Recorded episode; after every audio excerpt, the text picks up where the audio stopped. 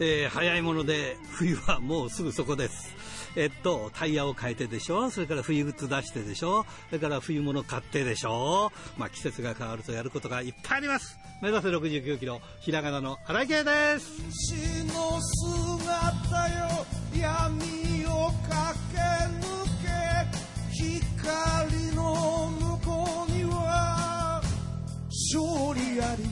いやー、最近ね、なぜだか緩くなってきてね、それがもう体重に直結しちゃってますよ。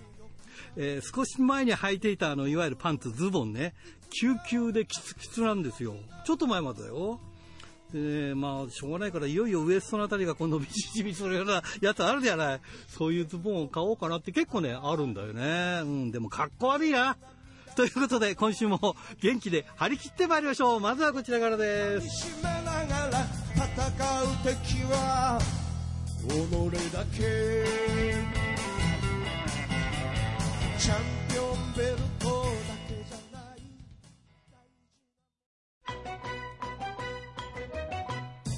ラジプロリレーバトル、えー今週のリレーバトルはイーグルプロレス大野昌司選手から GPS プロモーションワイルドベア選手へのバトンタッチです。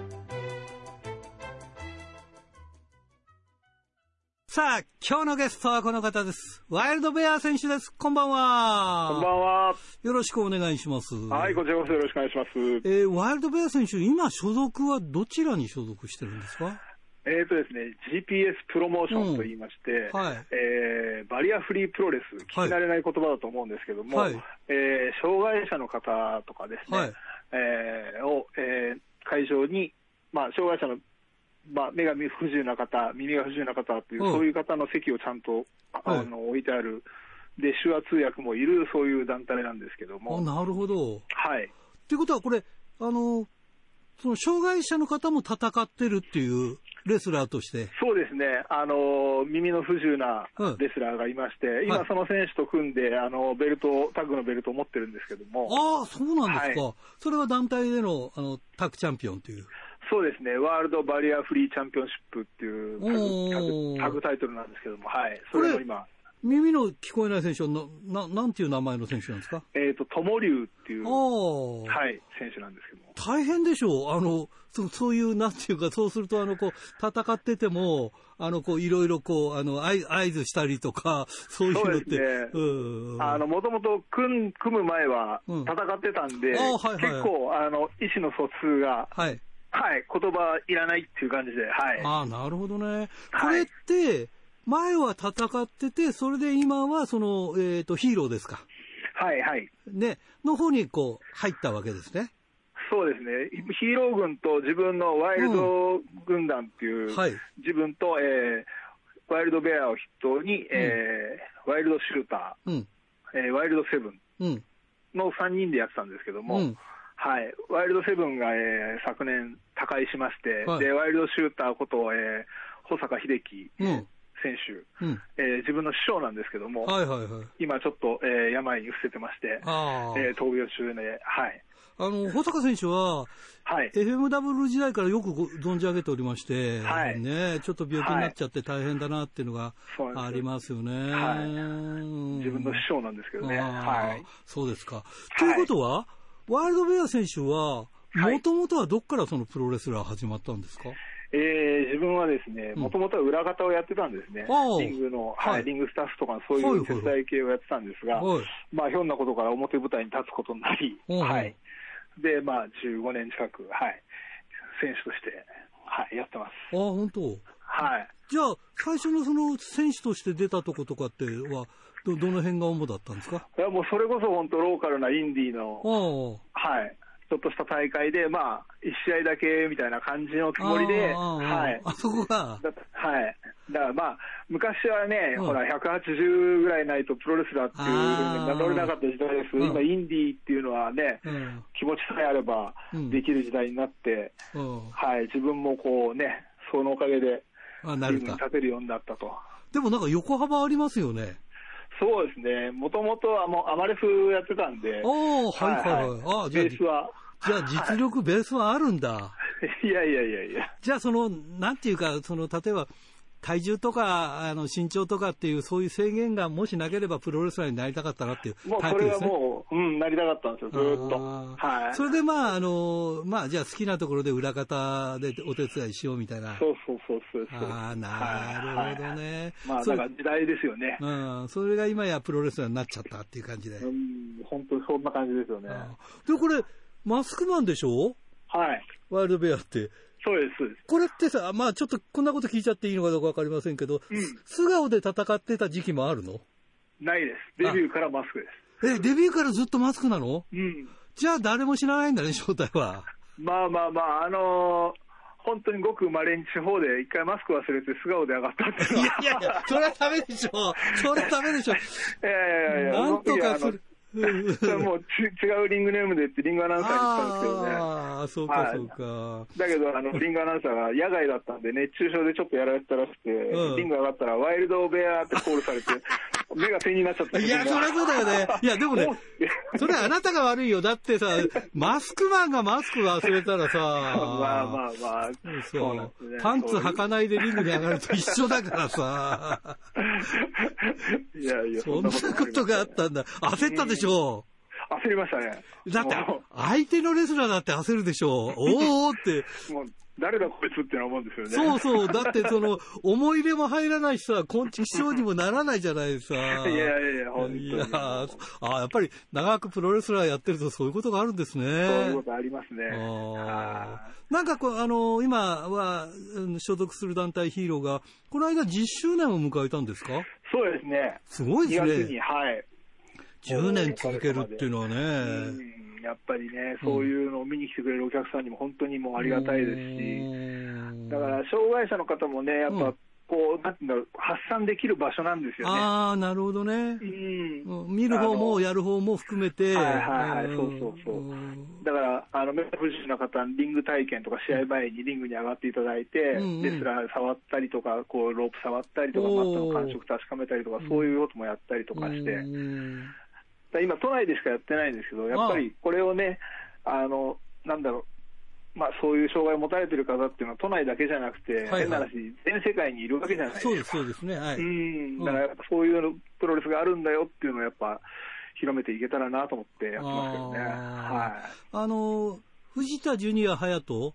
い。はいはいはい。ね、あのお父さんがなんか障害者プロレスそうですねやってましたよね。はいはいはいうんで、まあ、あの、ヒーローは、まあ、今は友龍だけですけど、ん前は女子の選手で、やっぱり、あの、耳の聞こえない選手っていう方もいたりとか、うんはい。そういう、そういう障害を持った選手が普通のレスラーに立ち向かっていくっていう、うんまあ、のもやってたんですよね、うんそういう。はい。じゃあ、その昔戦ってたワイルド軍は、ワイルド軍はもうそういう意味では圧倒的にヒールですかね。めちゃめちゃヒールでしたね。ねそうだようね。ん。あの、本当会場から出られないんじゃないかそうだよねぐらいお客さんがヒールした時もあって。やりづらいね。やっぱだからね、でも障害者だから、障害者の人だからとか、うんうん。リング上がったら関係ないんですよ。ああ、そうだね。うん、だから、そこでボッコボコにしたのも、うん。まあもうお客さんからしたら、なんてひどい奴らだと、うんうん。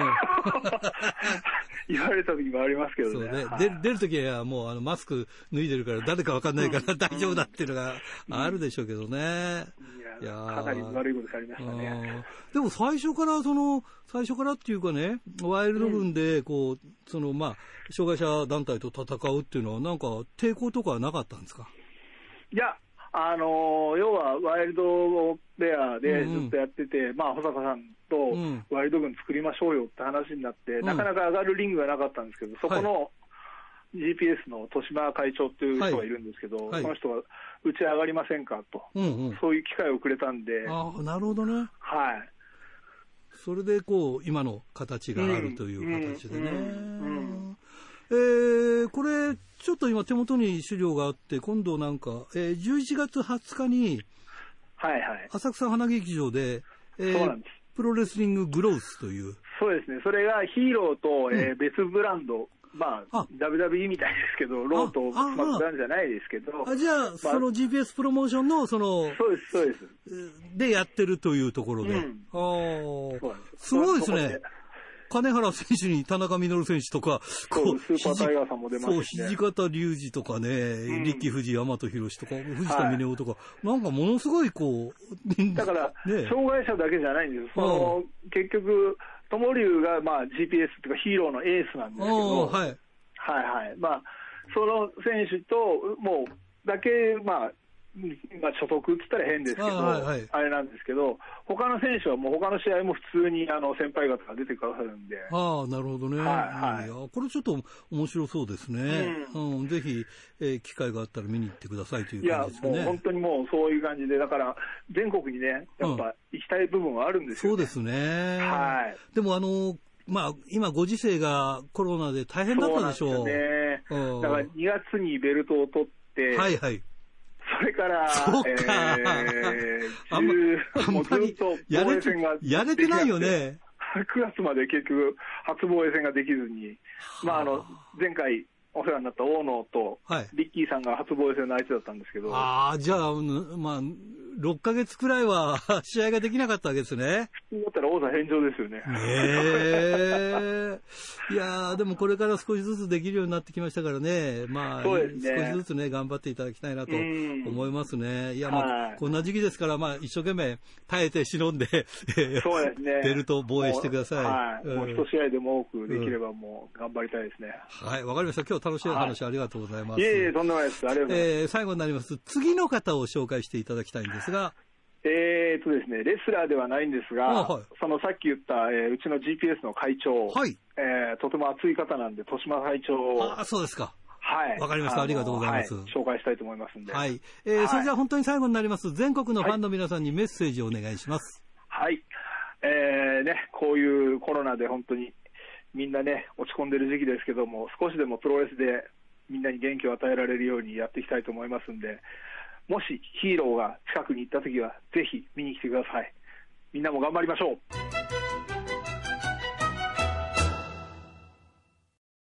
はるひーはい、こんばんは。よろしくお願いします。はい、よろしくお願いします。メール来てます。はい、ありがとうございます。小樽市ラジオネームタルッコスネークメガネ君からあ、ですねいつも。ありがとうございます。えー、春日、質問なんですが、シングルでもタッグでも、初対戦の相手にはどのような感じで春日なら戦えますか？クエスチョン。えー 対戦経験のある選手なら、頭でイメージしながら相手がこう来たらこうしてと対処していくと思いますが、えーはい初対戦ならイメージがないので戦いにくいというのもあったりするのでしょうか？ぜひ聞かせてください。お願いします。ということで。うん、なるほど。なるほどうん、私はですね、はい。えっ、と、頭で感じるうん。やりにくさっていうのは少ないと思います。うん。ただし、体で感じるやりにくさは多いのかなと思ってるんですね。まあ、どういうことかっていうと、はい。今は結局映像で、はい、どんな動きをするのかとか、あ。うんうんうん。どんな技を使うか、いろんなことを調べることができるので、あらかじめ DVD 借りたりとか、うんうん。まああとね、合法の映像がもし YouTube などに載っているんでしたら、うんうん。それをチェックして、うん。生でね、あのーその選手とは対戦したことがなくっても、うんうん。その選手が対戦してる選手うん。とは多分私、絡みがあるってあいう感じだと思うんですよね。あ。うんうん。はい。なので、えーじゃあ、A という選手と私は初対戦だけれども、うん。B という選手とのシングルマッチを見て、うんうん。B という選手がこうやって対処をしてるんだったら、私だったらこうしようっていう感じでなるほどねる。ことができるから、うん。頭の上では、うん。えっ、と、それほど、まあ、あの、戸惑うことはないと思うんですけど、なるほどね。ただ。うん。はい。肉体に関してはね、もう実際やってみないとわからないので、よああ、そうかそうかそうか。くあるのが、うんまあ、大体このくらいの大きさの相手だろうと思ってたら、うんレスリングの動きの中でバック取るっていう、はい。あるじゃないですか。はで、まあ、バックを取って、相手のね、お腹の前でクラッチするっていう。はい。あれで、うん意外とこの人太ってるなとか。ああ、で手が届かなかったりそうそうそうそうそう。なるほどね。そういうことがあったりしますあね。ーできる技が限られてくるんだね、そうなるとね。そうですね。ああ、なるほどね。そうだよね。今なんかそういう意味では便利だもんね。うん。ああ、そうかそうか。まあまあ、そういういろんな情報が多いということですな。はい。そういうのをまあうまく利用して戦ってます。はい、いいですかね、タルコスネーク。ねえはい。はい。納得していただけましたでしょうかはい100点ですねはい。ということで今日は、はい。あ、あのーまあもうだいぶ寒くなりまして、うん、今ふと思ったのが、うん。あの、耳クソがよく取れるなっていう。そう、耳クソって言っちゃいけないの。耳赤とかなんか女性なんだからさ耳赤、とりあえずね。耳赤、あ、お上品、ごめんなさい。耳赤がよく取れるなって。っていうかさ、あの、はい癖になるじゃん、こう言っとかないとさ。ああ、そうね。だからそう、あの、なんか仲間内はいいんだけどさ、ポロッと出たりするとさ、その品性、うん品性疑われたりすることがあなるほどるからさ。。今ので私はだいぶ北海道の皆さんから品種を疑われてるわけだ。いや、もともとそうだよ。あ違う、そんなことないけど、最近エッチな話しないなと思ってるんじゃない？みんな。ああ、確かにそうですね。うんそういう話はぐんと減りましたね。そうだよね。うん、そうなんですよ。いや、うん今ね、ふとね、本当に、うんうん。その指を耳に突っ込むってたまにするじゃないですうか。んうん。そういう時に、私結構取れちゃうんですよ。えー、はい。で、今しがた結構大きいのが取れまして、いいね。乾燥してるなっていうのを、自分の耳の耳クソから、あ、ごめん、耳垢から感じるっていう。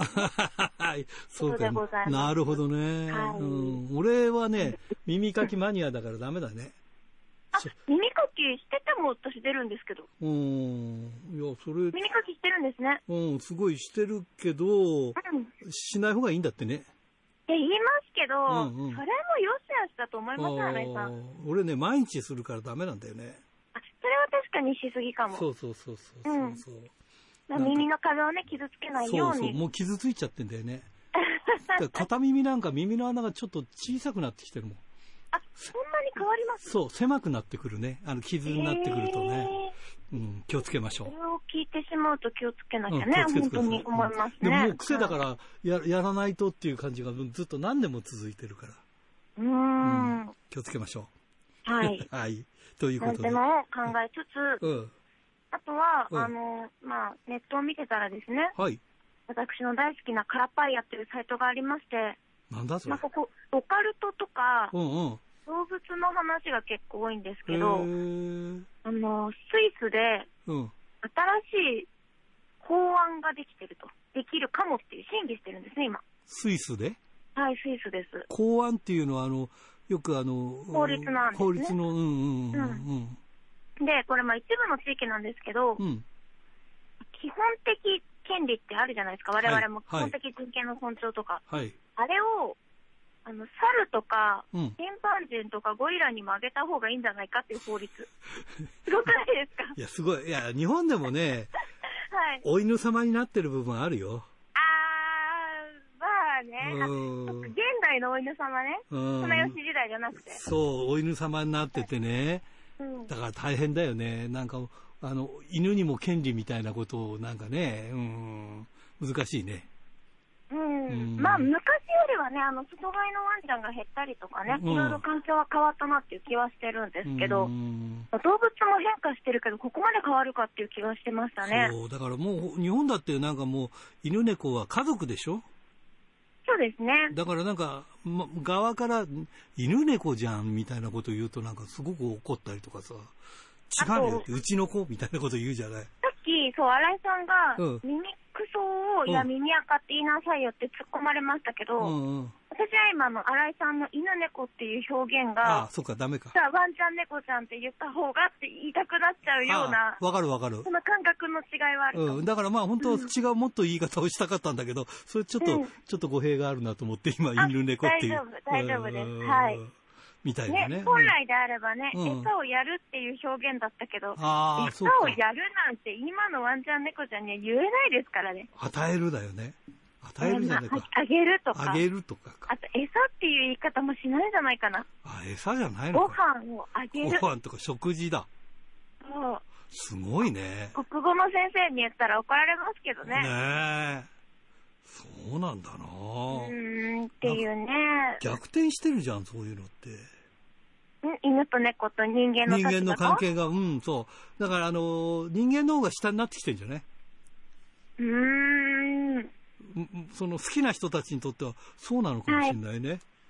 まあうんね。うん。ワンちゃん猫ちゃんのためにいろんなことしてあげるのが喜びっていうああ、そうだね。のはあるかもしれませんね。うん現状一緒に住んでないからですけれども、私もね、うん明日、明後日、ワンちゃん、猫ちゃん、一緒に暮らし始めたら、すぐにそうなる可能性はありますけどね俺。もそうなる、あの多分ね、僕はその、だからそういうことはないし、うんまあ一緒ないのかなとは思うけど、なんか、もし住んじゃったらそうやって情が移って、まして可愛い、その、ワンちゃん、猫ちゃん、犬猫だったら、そう、はいそういうふうになるかもしれないよね。可愛いですよ。可愛いの極みですもん。だから飲みに行かないでまっすぐ家帰るかもしれない。やべえ、それって。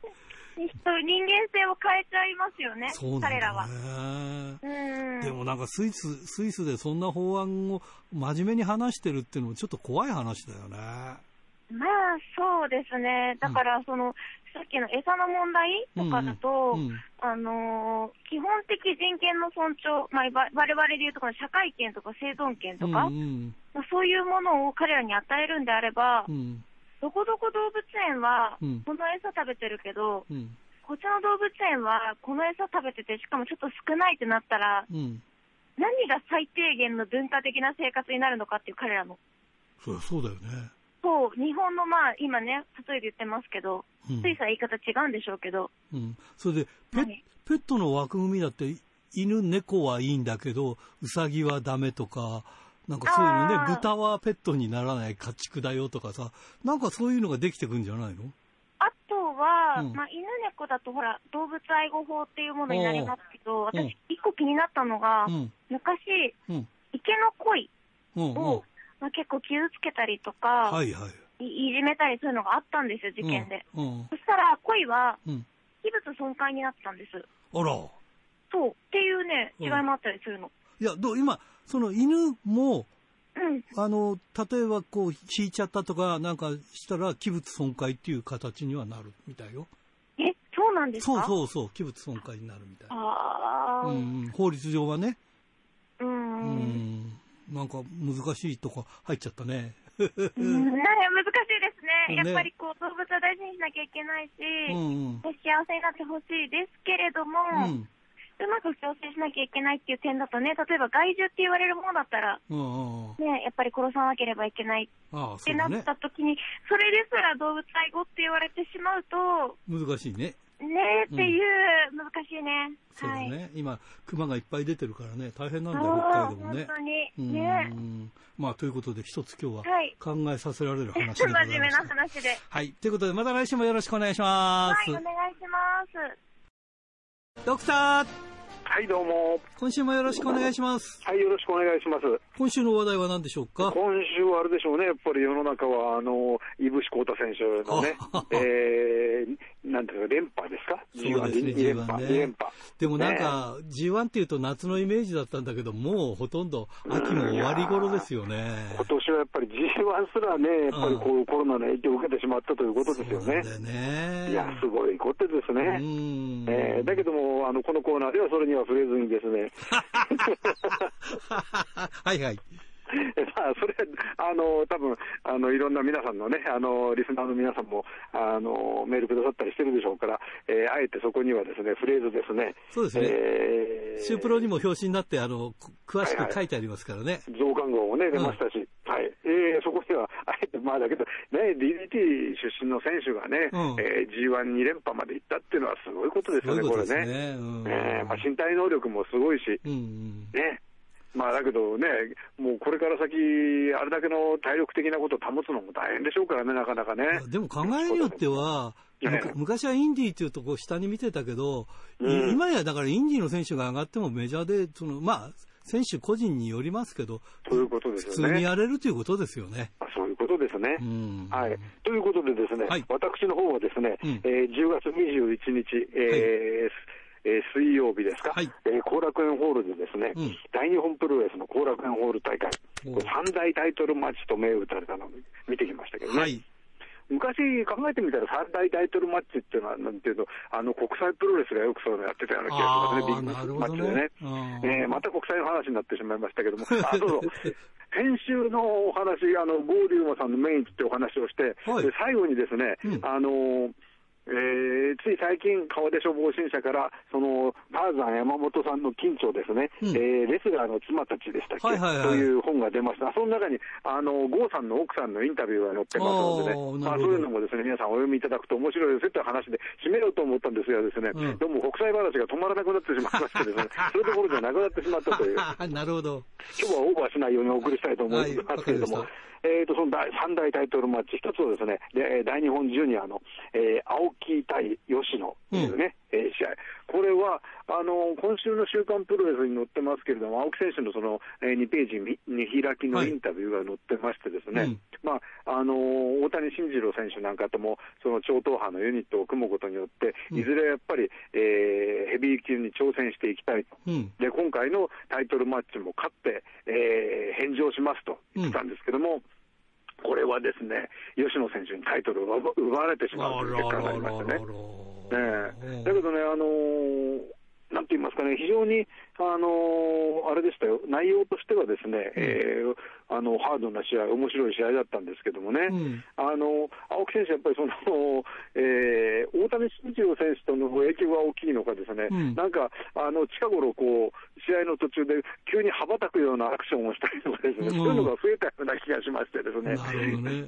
これはまあ、いろいろお好みの分かれるところかなと思いながら見てましたけどね、まあ、あヘビーに行ってもですね、頑張っていただきたいなと思います。青木選手は北海道でタイトルとかって一切やってないんじゃないかな。やってないですね。ねえ。で、移動しちゃったよね。ええそれで今度、うんあの吉野選手がベルトを取って、うんえー関札選手とのタイトルマッチを今度11月の札幌でしようということなんですよねなるほ。どね。はいはいうんあのかつての盟友タッグを組んでいた、えー関札浩太選手と戦うということをリング上で表明しておりました。パーティーボーイズでしたっけ？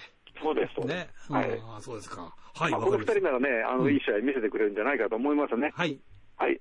そしてですね、はいセミファイナルは、えー、大地選手対岡林というね、うん。因縁の対決でしたけれども、はいこれ、23分を上回る激闘でですね、はい。えー岡林の水平打ちに、えー大地のキックというね、うん。えーお互いの意地の張り合い、どこまで耐えてみせるかという試合だったんですけども、はい。最後はですね、えーまあ、1回は、えーコーナーの上から、えーボディープレス、あのーなんだっけ、えゴーレムスプラッシュ。ゴーレムスプラッシュ。はい。を見せたんですが、えー膝を立ててですね、うん。いわゆる剣山でですね、うん。えー苦しい目にあったんですが、もう一回はラリアットからさらにゴーレムスプラッシュということで、えー、岡林にベルトを奪取というね、おこれがですね、この三大タイトルマッチの中で、あの岡林選手に対するやっぱり期待は大きかったっていうことがね、声援で分かりましたね。なるほどね。ええまあ確かにね、それであの非常にもう納得のいくようなね、もう岡林らしいと言いますかね、ええもうごつごつというかね、バッタバッタンバッタンって、なんて言うんでしょうかね。もうちょっと表現しにくいような感じでですね、あの肉体同士がぶつかり合うね試合でですね、うん。これならもう、えータイトル取っておかしくないというね、うんうん。説得力抜群の試合でした。はい。まあね、これ、えーなんていうかね、この結局、意地の張り合いだったかとは思うんですけどもね、はいまあ、岡林の方が、その、なんていうか、最後の、えーゴーレムスプラッシュ、あるいはラリアットというね、手数が多かったという感じで、えー勝ちましたけどね、これからの試合に期待したいと思います。そうですね。はい。で、この次はですね、えっ、と、11月の23日から大阪大会で、はいえー関本選手とね、おえー戦うということですからね。なこれも頂上決戦だな、はいはいまあ、あのこれをね、い言い方によって、見方によっては、えーなんというかこう、時代が戻ったんじゃったんじゃないかということをね、言う人もいるかもしれないですけれどもね、うんまあ、だけどね、やっぱりね、この2人っていうのは、その大日本の、まあえーなんていうんでしょうかね、ストロングの象徴中の象徴ですからね。うんまあ、この2人が戦って、でえー勝った方がまた若い人たちと防衛していくということで、ですねうん面白い展開になっていくんじゃないかなというふうに期待してますけどね。そうですね。はいはい。はいえーそれからですね、メインはですね、えー6年ぶりの月光闇打ちデスマッチということで藤田実対高橋正也といううね、ん。試合が行われました。これはですね、あの久しぶりなんですよね、本当にあの後楽園が真っ暗になるっていうのはね。おお、ええ今まであの月光闇打ちプラスあの蛍光灯タワーとかっていう試合形式は確かなかったと思うんですよね。はい。で、あの、まあ、これ、冷静な感想としてはですね、あの月光山道、まああのハロウィーンだからということで、うん、えーと、ハロウィーンのこういうかぼちゃの連休みたいなのに、有刺鉄線を絡めたものをですね、あのロープに置い、トップロープに置いたりなんかしましてね、あの2本のコーナーの。今年はハロウィーンは集まらないでくださいっていう話だか ら、いつがハロウィーンなのかとかって、それね、全然イメージなかったけど、そういうことなんだね。ね。えー、まあ、そういうような形で、あと、蛍光灯のタワーのてっぺんにも何かこう、お化けの風船がついたりですとかね、そんな感じでしたけどもね、だけども、蛍光灯のそのタワーが割れたのがこう落ちてたりするの、あのー月光闇ちょっと見えないんですよね、あの、うん、多分プレイヤーにも見えてないと思うんですけどね、はいはい、そういう意味では、ちょっとなかなか危険な形式だなと思いながら見ておりました。で、えーと、ロープ2面に蛍光灯でタワーがあって、うん、その後の2面ロープには、そのハロウィン有刺鉄線というのは、最後はですね、はい、あの藤田稔選手が袋の中から何やらじゃらじゃらと取り出してましてね、うん、えー、鎖鎌を取り出して、で、えー、トップロープに絡めて、えー、こう、首を吊るというね。それ鎖鎌は、ポーゴさんの鎖鎌ですか？そうなんですよ。あら。これがね、あのー、結局、ポーさんと松永さんと同じような、あのー、なんていうか、ファイナル、最後の、あのー締めになったわけですけれどもね、それで、まあ、あのー、終わって、こう、インタビューコーナーに引き上げてきますよね。はい、で、自分がいて、まあ、えー、札幌出身の、えー、えー、シュープロの、あのー、はあ、なんだっけ、えっ、ー、と。女性記者？いやいや、違う。ああ、奈良君？奈良さん。奈良記者、はい、はい。それで、その真ん中に須山さんがいたんですけどね。はい。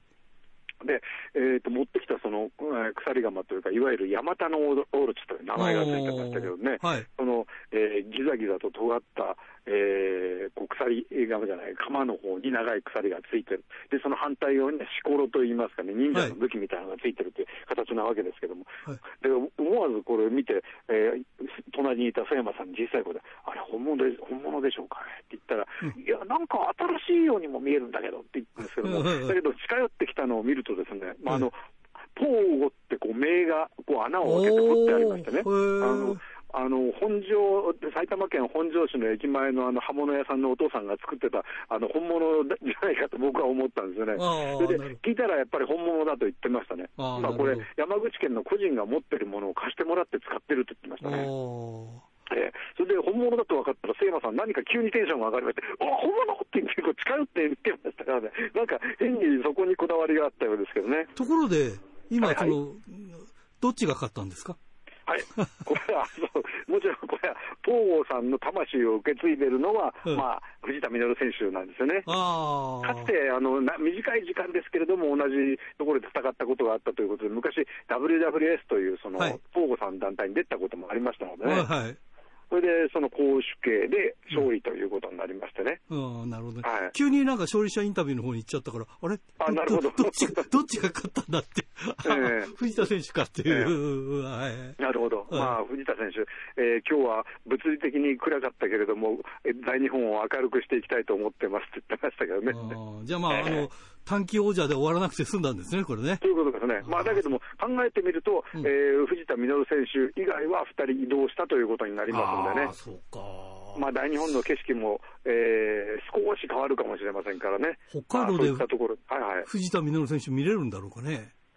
あそうですね。あのー札幌に来るかもしれませんね。あちょっと、もし来るんだったら楽しみですね、なんかね。ええー、見たいところですね。そうですね。わ、はい、かりました。はい、ということで。ところで、はい、北海道ツアーも注目です。はい、来週もよろしくお願いします。よろしくお願いします。おはがき、ルチャリブレえー、これは苫小牧市ラジオネームひじきさんからですね。新井さん、いつも楽しく聞いてます。ありがとうございます。やってしまいました。パチッと2時58分に目が覚めて、えバッチリ最初から聞けるぞと寝ぼけながらも思ったら、ラジプロが始まらない。えー、2時開始になっていたことをまた忘れてしまいました。これで2回目です。ラジコがあってよかったです。えー、すっかり朝晩寒くなって暖房入れてます。北海道は秋が短いです。でも昼間は汗ばんだりしますから体調に気をつけないといけませんね。はい、えー、ラジプロは2時からですよ。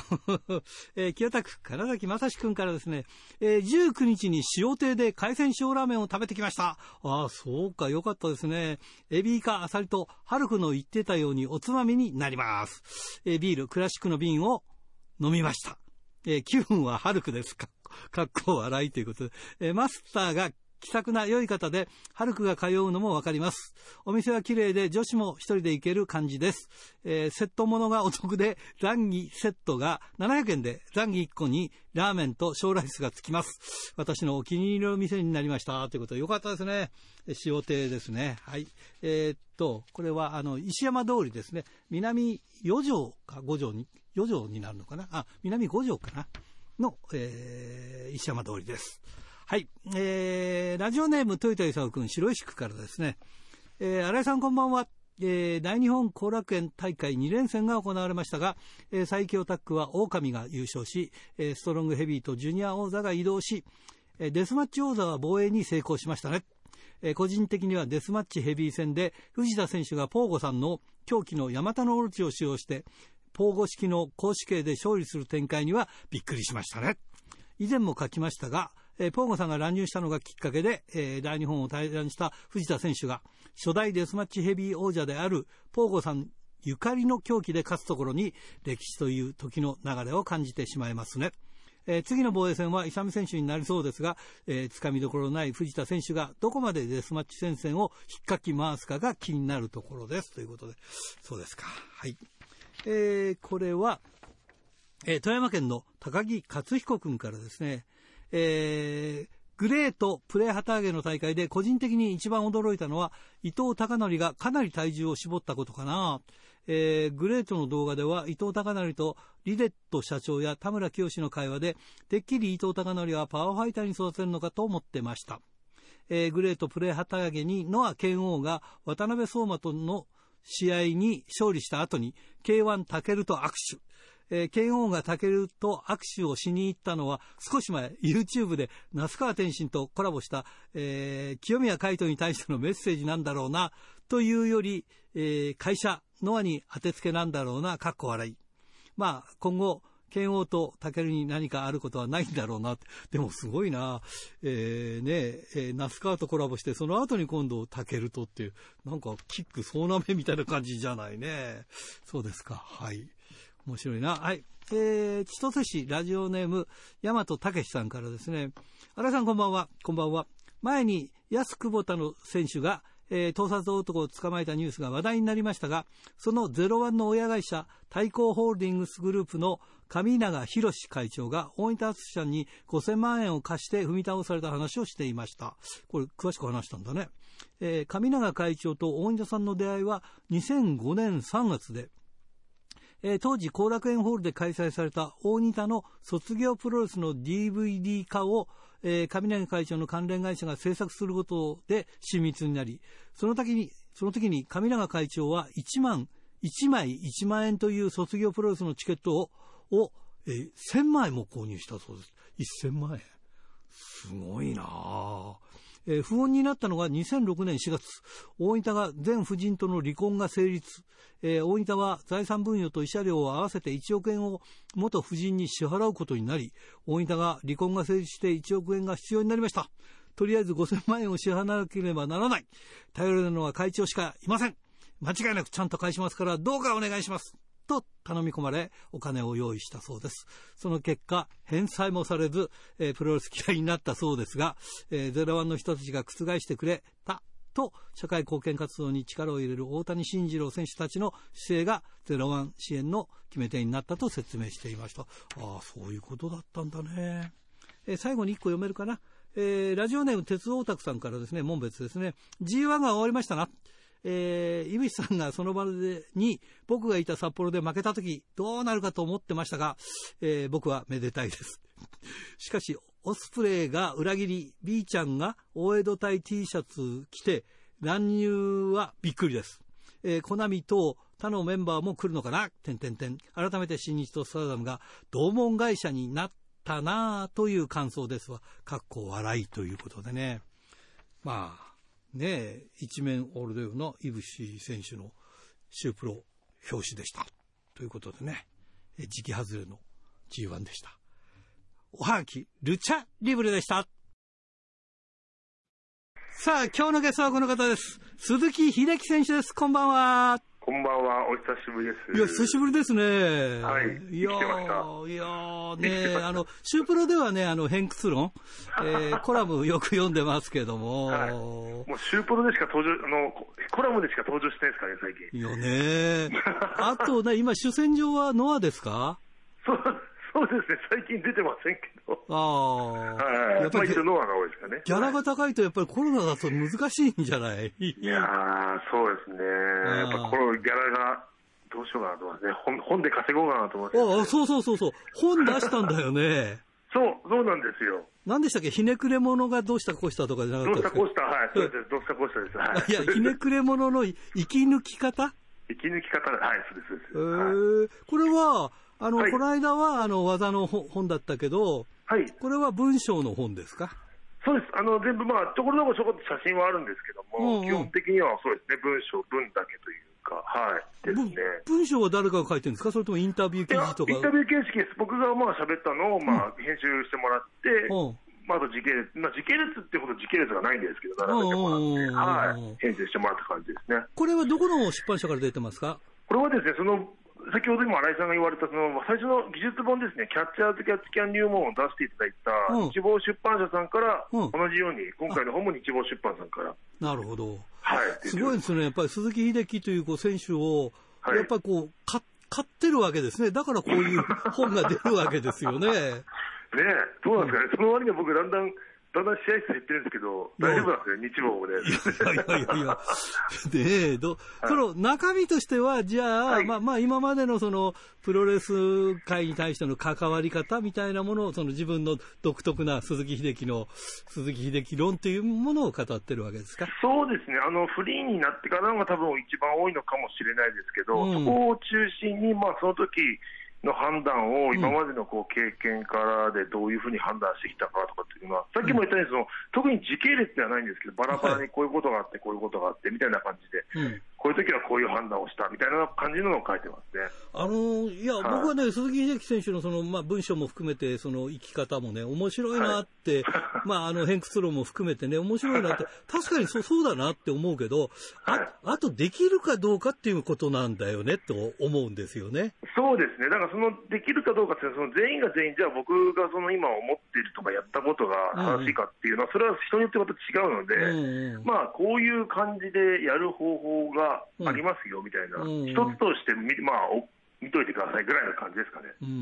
はい、今こう、ニコニコ笑ってますけど、はい、いやさっきも戻るけど、コロナで大変だったでしょ？いや、今もそうだけどさ。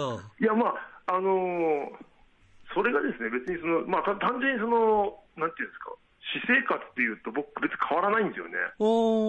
自粛してようが自粛、いわゆるその世間的な自粛と言われようが言われまいが、うん、やってることは別にあまり変わらなかったんですよ。おだからそんなに、なんか別に特にそんなにないですよね。じゃあ、プロレスの試合自体は少なくなってるでしょ？だって、興行自体がそれは興行自体が減ってるので、もちろんそうですね、それは僕に限らず全選手というか、特にこのフリー選手に限っては、そうだよね、はい、今はだいぶ、まあ、ここ1、2か月ぐらい多分持ってきたと思うんですけど、うん、夏ぐらいまではまともに開催されていなかったので、はい、そうですね。その間はトレーニングしたりとか、例えばトレーニングを教えたりとか、そういうこともしてるんですか？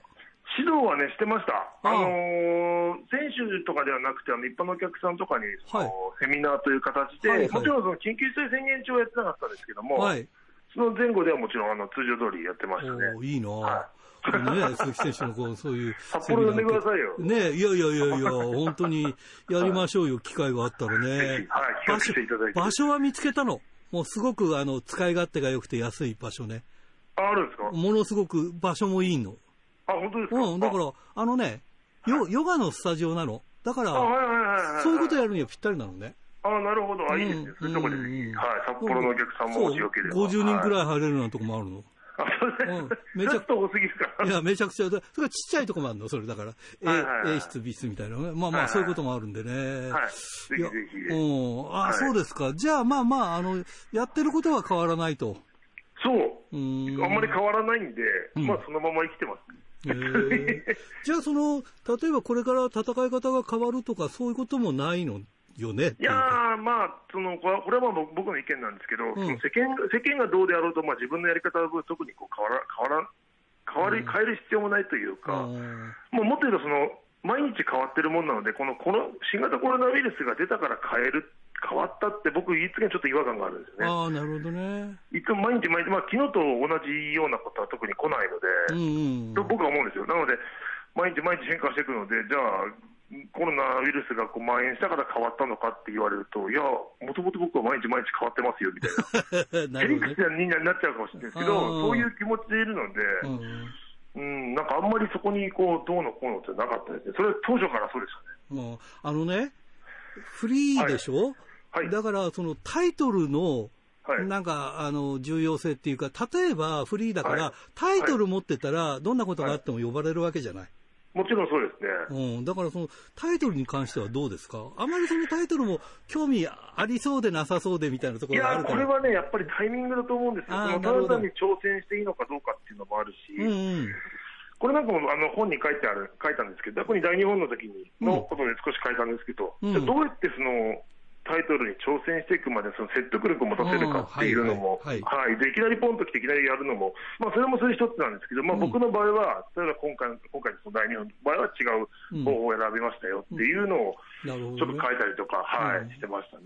あのフリーだからね呼ばれなきゃ話にはならないんだけど、でも、逆にフリーだからどこでも戦えますよね。そうですね。ね。はい。どこでも、はい、うん、呼んでいただければ。なんか、そういう今、こう、フィールド、そのなんか視野に入ってるフィールドとかあるんですか？いや、もうこれでもね、俺もずっと昔から変わらず、これも呼んでもらったところにが、一番その、今一番出たいところって言ったんですけど、で、あのー、注目、興味があるところですね。その出たいところ、毎回毎回。そう、呼ばれるためのアクションみたいなことはどう、どうするんですか？そこはないの？それはですね、うん、まあいろんなことでさっきのそのシュープロの偏屈論っていうのもそうですし、うんうん、まあこういう本なんかもそうですし、うん、まあいろんなことをまあいろいろ使ってやるっていうのも一つ大事なので。はい、一個ではないですね、いろんなものを含めてやるっていう感じですかね。例えばそういうのが、あれだよね、はい、アイスリボンであった、なんだ、氷結相撲とか、終わってしまったよね、氷結相撲ね。いや、あの、そうな、あの、でも、その氷結、アイスリボンのやつに関しては、うん、あの、その、アイスリボンの社長がやってくれって言うんですよね。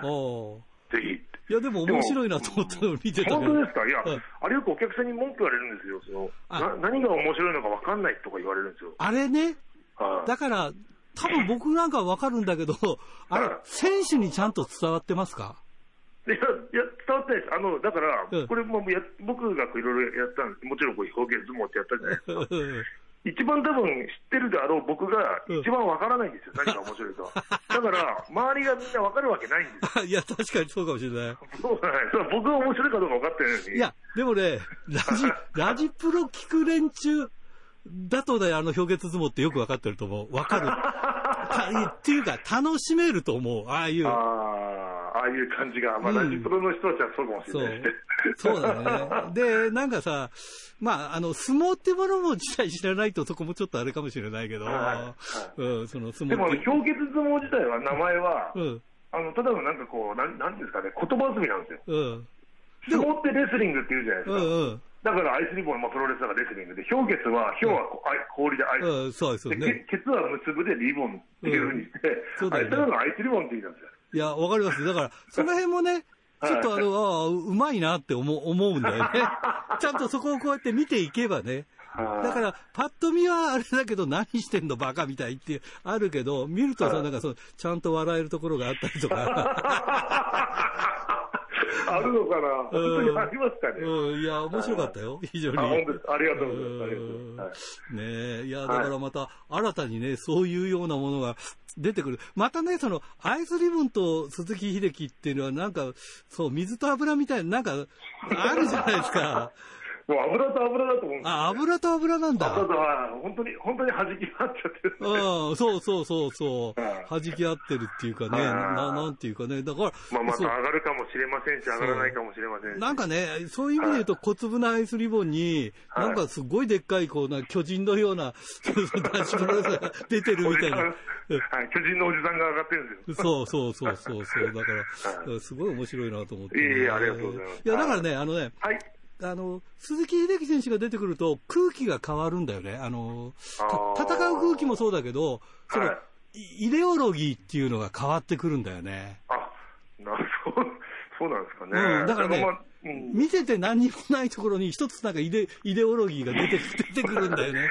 あの、よく分かってないやつが出てくるって感じですね。うん、この流れが分かってないそう、だからね、なんかね、あの、かましてくれるんだよねって、なんか、こう、ああ、動動き出すんだよねっていうか。あなんか、まあ、その、まあ、その辺が全部かどうかわかんないですけども、本に書いてあることも、まあ、そこにちょっと近いものありますね。こういわゆる同調するというか、周りに合わせるということが、じゃあそれが果たしていいのか悪いのかっていうのも、多分その時その時の判断であるんですけど、僕は割とこう、その周りに合わせないことで、まあ、今の自分の個性というか、立ち位置を作ったっていうところがあるので、それも、まあ、一つですね、一つの方法としてありますよっていうような感じですかね。あのー、まあ、いい悪いあるんだけど、例えば今の時代だったらマスクをするっていう、一つのその同調圧力みたいなのがあるじゃない。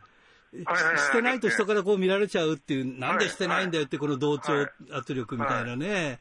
だからやっぱり、これ、まあこれ、これコロナだからできないけど、やっぱりそうじゃない人間もいないと、やっぱりプロレスでは面白くなんてもないよね、はい。まあ、僕は今ね、その言ったマスクなんか、まあちょっと今、プロレスはそれですけど、マスクなんかもじゃあ、当初の意味からずれてるんじゃないですかっていうのは今ちょっと思ったりするんですよ。今、新井さん言われたように、ウイルスの脅威よりも、その、同調圧力の方が脅威なわけですそうそうそうそうそうそうはい。だから、じゃあそれをやるときに、その時を壊すためには、じゃどうするかってやっぱり、その、よく言うそのよよそ者、バカ者、若者じゃないですけど、はい、はい、それが多分必要だと思うんです。で僕はこう割とバカ者なんで、多分なんかそういうのもね、今の日本のエンターテインメント界もプロレスも含めてですけど、どっかにそういうどっか起爆剤が必要だと思うんですよ。一個どっかがやり出すっていうの誰かが待ってると思うので、まあそれ勇気持ってどっかがやってくれ、やるのがまず一番いいのかなと思いますね。い、や楽しみですね、これからまた、新たに鈴木秀樹っていう。細々と。いや、見れるっていうのがね。いや、でも元気でよかったなっていう感じですよね。はい。新井さんも元気、元気。いやいや、もう本当にね、皆さん本買ってくださいっていうこと買ってください。あの、印税、印税でください。いや、いや、それが一番ですよ、なんて言っても。いや、まあ、これからもまあ、大変でしょうけど、あの、いろんな団体に上がることを、えー、期待しておりますんで。はい、ありがとうございます。最後になります。全国のファンの皆さんにメッセージをお願いします。はい、えー、いろんなことをこうあってですね、コロナも含めていろいろ大変だと思いますけども、それは毎日毎日、こう、全員大変だと思います。結構皆さん同じなので、頑張って、生きて、で、えー、お金があったら、ちょろっと本買ってください。よろしくお願いします。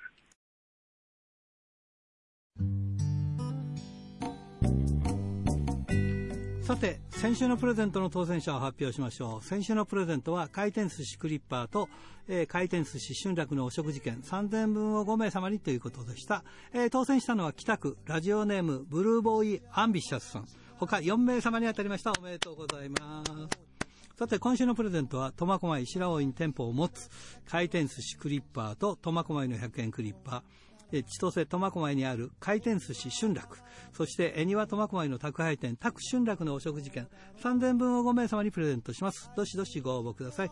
メールアドレスは rpro.hbc.co.jp ファックスは011-232-1287宛先は郵便番号060-8501どちらも HBC ラジオラジプロと書いてください来週木曜日必着ですインターネットで聞く方は HBC をクリックしてくださいということでいよいよ大日本プロレスがえー、間近になってきました。皆さんチケットの方をご用意ください。ということで、いつものようにお相手は、ひらがなの荒井圭でした。それではまた来週まで。さようなら。雨も風も太陽も一人ぼっちの君